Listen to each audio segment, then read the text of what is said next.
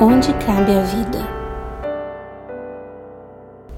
E por tantas vezes você deixou de estender a mão para alguém que só te pediu isso.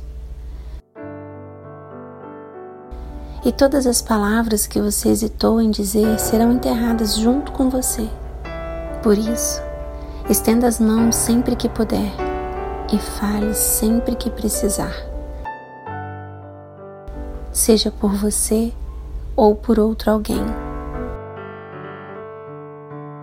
No final, a vida cabe numa sacola e nela cabe só você.